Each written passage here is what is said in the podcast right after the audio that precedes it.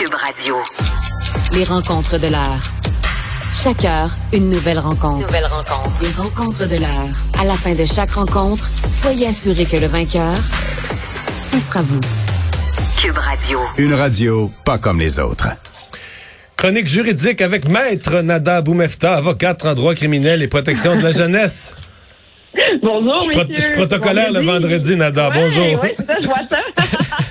Bonjour. Alors, est-ce que c'est possible d'être désinhibé par une commotion cérébrale? Et je sais que tu vas me parler du procès absolument abracadabrant euh, d'un de mes anciens collègues à l'Assemblée nationale, là, ancien collègue pas du même parti, le député libéral André Chenaille. J'avoue que j'ai suivi ça avec euh, étonnement, là, ce procès. Ben, d'abord, je tiens à mentionner que ça démontre euh, à quel point là, le droit, c'est pas toujours noir et blanc et que par preuve d'expert, ben, parfois, on peut démontrer certaines choses ou mettre en preuve euh, certaines façons Ouais. d'agir ou faut, fonctionnement. euh, ouais. il faut que tu nous racontes, faut, faut raconter l'histoire, là, euh, parce que c'est complexe. absolument. Alors, on va commencer par l'histoire en tant que telle et après ça, je vais vous expliquer ce qui est super intéressant en droit dans cette affaire-là, surtout que ce type de preuve d'expert-là, pour ce type de preuve-là quant au consentement, généralement, on l'applique à l'accusé, mais là, ce qu'on comprend, c'est que c'est à la victime euh, qu'on applique ce principe-là d'être, euh, d'avoir été inhibé. Donc, on comprend que c'était lors d'une soirée avec madame. Euh, ils, ils auraient bu beaucoup d'alcool, du vin. Euh, Madame aurait chuté suite euh, à bon, on mentionne que ce serait après avoir bu deux verres de vin. Suite à sa chute, aurait Ouais, il y, a- y deux versions. l'expert, Euh, ouais. ouais. Elle a dit qu'elle a pris juste deux verres de vin, puis qu'elle comprend pas ça après le deuxième verre, quasiment comme s'il y avait eu du poison dans sa version, quasiment comme s'il y avait eu quelque chose après deux verres, là, elle était KO, elle savait plus où elle était. Lui, il dit que pendant qu'il était à la salle de bain, il a entendu du bruit dans la cuisine, il est revenu, elle était tombée de sa chaise parce qu'elle s'était cogné la tête, puis là, elle était, elle était inconsciente. Elle était Quand au même- sol. Elle était inconsciente au sol. Et de là commence l'histoire. Donc après ça, la raison là, pour laquelle elle a bu, pas bu, on verra qu'est-ce évidemment là, mis en preuve par la poursuite, en contre-preuve ou qu'est-ce qui s'est passé par rapport à ça et quel est le lien avec la, la commotion cérébrale. Mais ce qu'on comprend, c'est qu'au moment où il est arrivé, elle était au sol. Monsieur a voulu l'aider pour se relever en mentionnant qu'il n'allait pas quand même pas la laisser au sol. Donc, l'a couché, sur, à- ouais, couché sur une chaise. euh, Un exactement. Et, et à ce moment-là, madame aurait agi en enlevant ses vêtements, en enlevant le pantalon à monsieur, et de là, euh, l'acte sexuel se serait produit. Et ce qu'on vient essayer de démontrer en défense, c'est que les gestes seraient de nature, euh, en fait, la source aurait été madame, c'est elle qui aurait initié, c'est elle qui avait voulu ces gestes-là, et que le lien entre son désir de le faire et ce qu'elle plaide aujourd'hui en mentionnant que finalement ce n'était pas euh, de consentement, c'était la commotion cérébrale qui l'aurait amené à agir ainsi. Et on a mis en preuve euh, un expert en neurologie qui est venu démontrer qu'effectivement, lorsqu'on on a ce type de, de choc-là au cerveau, on peut agir de façon bizarre ou tout d'un coup euh, faire des gestes qu'on n'aurait pas voulu euh, faire. Donc, c'est très intéressant comment la ligne euh, peut être très fine sur les gestes qu'on peut poser suite à une commotion, mais ce que je trouve très particulier, euh, messieurs, c'est que dans ce type de dossier-là, quand le consentement est au cœur des, de- des affaires d'agression sexuelle, on parle là du consentement de madame envers monsieur et de monsieur envers madame, mais c'est pas le geste, les gestes que monsieur aurait euh, portés contre madame dans cette situation-là, mais plutôt l'inverse. Euh, alors vraiment une preuve qui va se déployer, très certainement une contre euh, une contre-preuve à un autre expert qui va peut-être venir témoigner euh, du côté de la poursuite. Mais quand on a une preuve d'expert comme ça qui est faite devant un tribunal, le tribunal là n'est pas n'a pas des connaissances sur tout. Alors quand il y a des faits comme ça qui sont plus médicaux ou de type scientifique, il faut amener quelqu'un qui a euh, une spécialité. Le tribunal, lorsqu'on fait cette preuve-là, qu'on d'abord on accepte que cet expert-là est reconnu, hein, parce qu'avant qu'il prenne la barre, souvent les deux parties posent des questions, on va établir qu'il est effectivement expert dans ce domaine-là. Puis par la suite, c'est un peu comme si cette information-là devenait cash. Mais si on veut la contredire, il faut généralement aller chercher une contre-preuve d'expert ou aller essayer de brimer aussi la, la, la crédibilité de cette histoire-là par le contre-interrogatoire de l'accusé Ouais, également. mais- mais- lui, Ouais, mais je pense qu'il va y avoir beaucoup de ça parce que c'est tellement deux histoires. C'est sais, tu dis, si tu, si tu faisais un, film, une reconstitution en film, là, c'est deux histoires. Parce que la dame, elle a dit qu'elle aurait été de longues heures euh, sur le divan, euh, inconsciente. Quand elle s'est réveillée, elle avait euh, du vomi dans les cheveux, mal à l'entrejambe, mal partout, mal à la tête, etc. Mm-hmm. Et bon, tu sais, alors que, bon, lui arrive avec une version, une histoire qui n'a rien à voir, complètement différente la cour. Puis il n'y a pas d'autres témoins. Donc, on comprend qu'ils étaient deux dans la maison. Ben, c'est ça que j'allais ajouter. C'est que souvent, ces histoires-là où les agressions sexuelles se passent euh, généralement euh, à porte close entre l'accusé et la victime en tant que telle. Donc, on est souvent confronté à des versions contradictoires.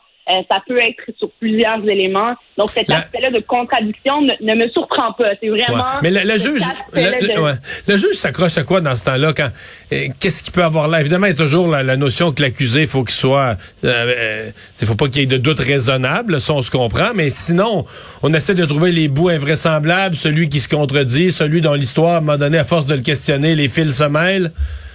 Ben, c'est certain qu'un juge a un rôle, d'abord, c'est sûr qu'il faut être impartial. Donc, face à ça, il va pas prendre position pour un plus que l'autre il n'a pas à jouer le rôle de déterminer qui est le menteur ou qui dit la vérité. Donc, c'est pas un détecteur de mensonges, le juge. Il va vraiment prendre en compte tous les éléments qui vont lui être présentés devant lui et établir euh, et appliquer, pardon, les critères qui sont établis selon RQWD, entre autres, de euh, d'analyse de ces témoignages-là. Donc, d'abord, s'il croit l'accusé, s'il juge que sa version est crédible en fonction de tous les éléments qui auront été présentés. Donc, autant la preuve de la poursuite que la défense, il devra l'acquitter. Le deuxième euh, critère, si jamais euh, il juge qu'il ne croit pas l'accusé, mais euh, que la preuve sème quand même un doute, que l'ensemble de la preuve démontre que, bon, écoutez, la version de madame est contraire à la sienne, mais en même temps, avec ce qu'on vient de m'expliquer, ça pas tout à fait la version de la, la couronne pour X, Y raison,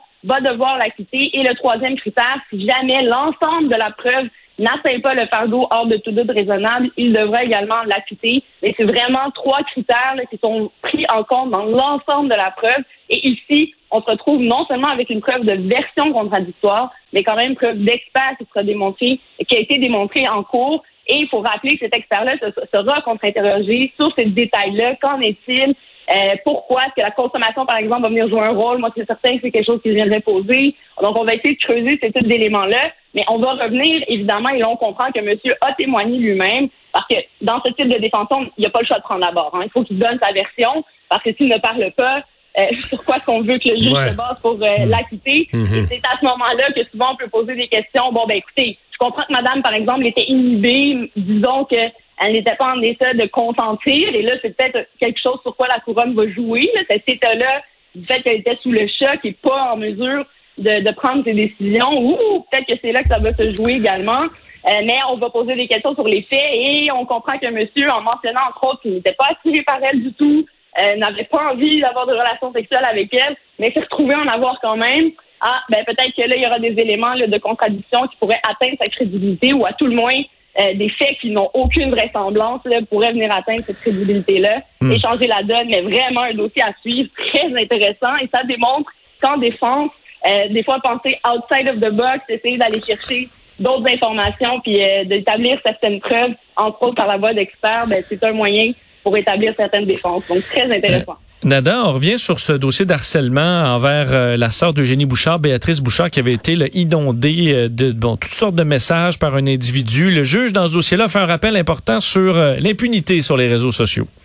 Oui, d'abord, la juge Kovacevic a vraiment été très claire que ce n'est pas parce qu'on est derrière un écran ou de façon anonyme qu'on peut échapper à la justice ou tenter à tout le moins de s'en sortir sans conséquence à long terme. L'individu qui se représentait seul a demandé sur sentence une absolution, c'est-à-dire la sentence la plus légère au sens du code criminel, ce qui empêche, entre autres, d'avoir des antécédents judiciaires. Donc, généralement, ça s'efface. Après, on peut demander d'être euh, absous pour permettre, par exemple, de continuer un certain emploi. Et c'est ce qu'il a plaidé, comme quoi il avait une stabilité depuis deux ans euh, d'un emploi qu'il devait maintenir, mais la juge a mentionné que non, en raison d'abord de tous les gestes qu'il a portés, comme tu le disais, à peu près 1800 messages euh, d'harcèlement quand même euh, et de, de de gestes qui, ma foi, même s'ils sont derrière un écran, et c'est ce qu'elle a mentionné, ne sont pas des gestes qu'on doit euh, rendre bénins et envoyer un message très clair à la société qu'on n'accepte pas ça. Donc, a décidé de lui imposer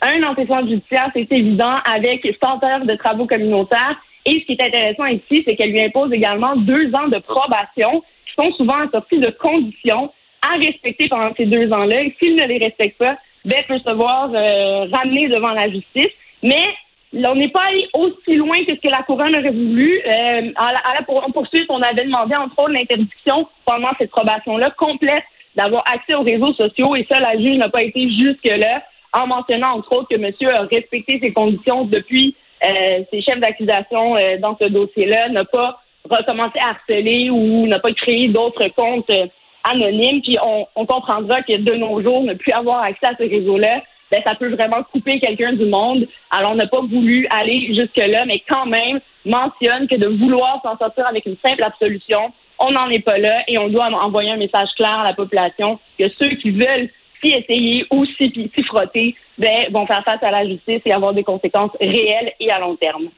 Merci, Nada. Bonne fin de semaine. Merci, messieurs. Bon week-end.